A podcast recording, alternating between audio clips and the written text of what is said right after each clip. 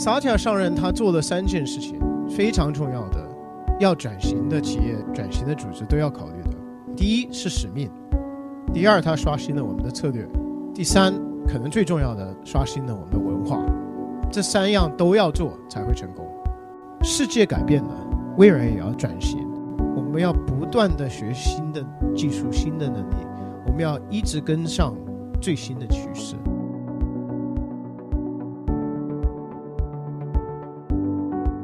首先，我来介绍一下我们微软公司。你们想到微软的时候会想到什么？Windows、Office，对不对？是不是？可是，这是四十五年前创办微软的微软嘛，对不对？老微软，现在的微软改变很多了，对不对？我们已经接近四十五年了，然后。这个 股价最近是是挺挺不错的，所以已经超过十亿的这个价格。我们十二万员工在一百九十多个国家在营运，对不对？所以从老微软到现在的微软，这个转型怎么发生的？我已经个人在微软工作了十七年了，所以我我可以从亲自的体验来分享一下。我从我们总部。开始在西雅图工作了六年，然后在法国、在日本、在大中华区，一直都是跟微软做很多不同的事情。可是这个转型，我的确是体验过了。这个是微软自己刷新转型的故事。萨提亚，我们的这个执行长萨提亚上任，他做了三件事情，非常重要的，就是全部要转型的企业、要转型的组织都要考虑的。他刷新了。三样事情：第一是使命，第二他刷新了我们的策略、我们的战略，第三可能最重要的刷新了我们的文化。这三样都要做才会成功。使命呢？Bill Gates 创办微软的时候，他跟 Paul Allen 他的他的合作伙伴，他们两个有一个梦想，对不对？各位都记得这个梦想吗？四十五年前，每一个家庭跟每一个桌面都有一台电脑，对不对？现在讲这个梦想好像没什么了不起，每个人的口袋里都有个非常厉害的电脑，对不对？可是四十五年前这个还挺伟大的，为什么？那时候如果你要使用计算的好处，那时候的电脑叫做 mainframe，比这个房间还大，巨大的电脑，所以只有最大的企业、政府这种最大的研究院有得到计算的好处。所以那时那时候的梦想是什么？Bill Gates 想要把计算的好处带给大家，把它普及化，就是这么简单。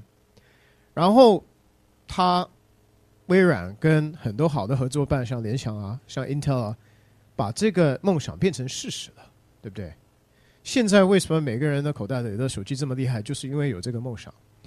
所以萨提亚更新了我们的使命。他第一件事情，他是把我们的这些高级主管聚在一起，花了蛮久的时间，把使命更新在数字化转型的这个时代更新成什么？微软是为每一个全球每一个人，还有每一个组织成就不凡。这个为什么是更新的使命呢？因为它的精神跟原本的使命是一样的。微软是把我们的黑科技最好的技术跟产品的好处带给大家。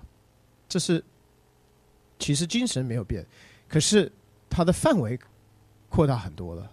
那除了使命大方向清楚了，我们还要刷新什么？就是当然商业模式跟策略，对不对？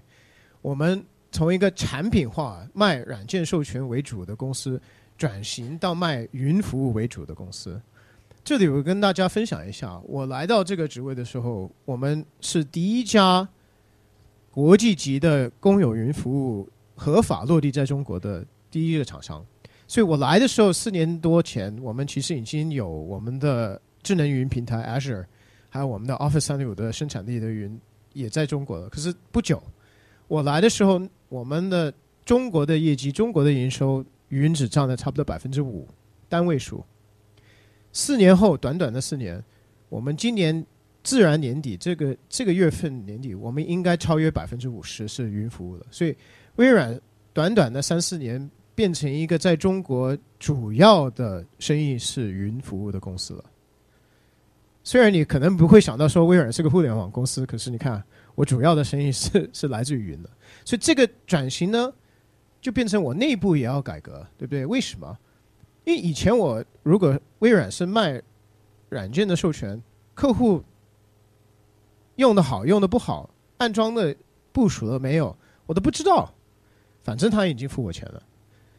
云服不同啊，我等于是长期跟他要合作，长期跟他有关系。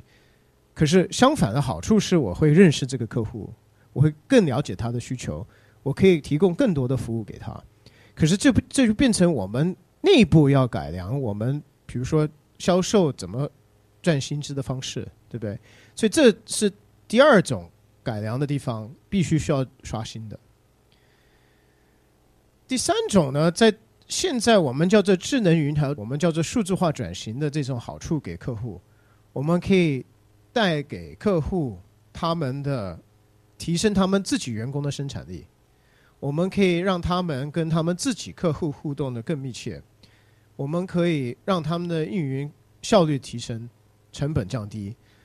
最难的是，我们可以提供数字化转型的产品跟服务，让他们自己的产品。来转型，对不对？可是，假如要做这些事情，除了方向、使命跟策略要转型，我们还有很重要的是什么？是文化要改改变。我觉得沙特花最多的时间是两样，一个是我们技术的远见跟方向，这个当然我觉得是挺重要的。如果你是个科技中公司公司，它第二件事情花最多时间是公司文化转型，还有。公司员工的文化的转型，我很深刻的印象是，萨提亚上任不久，他有一个很大的媒体媒体会议，他出现这个背景，就是微软爱心 Linux，这个事情是一个代表性非常大的转型，因为在以前的曾经的微软，我们曾经的这个前任的执行长 Steve Ballmer。还骂过开源的技术，说它是像病毒一样的，对不对？所以你看，这是一百八十度的转换。为何沙条做这件事情呢？他当然做的有很大的代表性，可是他讲的很重要一句，他说：“世界改变了，我们也要微软也要转型。我们要理解，就是说，客户是看多元的技术，我们全部的客户都在看开源的技术，都在使用开源的语言。我们微软还。”想的这么紧吗？想的这么小？我们一定要开放的拥抱着开源。我举两个具体的例子，这不只是代表性。我们微软全球的智能语音平台，虚拟机现在有接近百分之五十是开源的了。我们在中国已经超越百分之七十了。所以我中国不但是主多半的，我是个主要卖云服务的互联网公司，我还是一个多元的公司。我是开放开源的公司为主。这是第一个例子。第二个例子是我们现在自己的研发人，我们的开发者，以前是不可能用开源的语言，不可能用开源的代码。现在相反了，你想写代码，你跟你老板说你是开发者，我要写三百个小时的这个程式来做这个新的项目，他会先挑战你说，你有没有去看 GitHub 上面有没有开源的解决方案？为何没有开源的解决方案？先用它的。所以这件事情是文化上很大的一个代表的转型。那除了这个，我觉得说很重要的是，我们非常强调什么？所谓成长的思维，对不对？这种固定的心态跟成长思维有什么分别？一种是你觉得说固定的是什么？你认为说每一个人出生就有他的天分，就有他的能力，对不对？哦，我们说啊，别人的小朋友啊都聪明，你这个小朋友好聪明。哦，你这个小朋友好会打篮球，他他语言他这个体体育的天分好棒。这是其实是一种固定的心态，你认认为说这个其实是他内部的一种能力。这有一种坏处，他们心理学做了很多研究，发现说什么？你如果跟一个小朋友说他很聪明，他会不敢去冒风险，因为他觉得说，哎，我自己是个聪明人。如果我做错错了一件事情，我就不聪明了，所以我就不敢去尝试新的事情。所以相反的，这个小朋友，因为你跟他说他聪明，他反而就不敢去尝试新事情。相反的，你跟他说，我看到你有很努力，我知道你这次弹钢琴弹的不是很成功，可是我喜欢你的努力，我相信你可以进步的。这件事情是成长的思维，就是可以不断的学习，认为说每一个人都有潜力进步。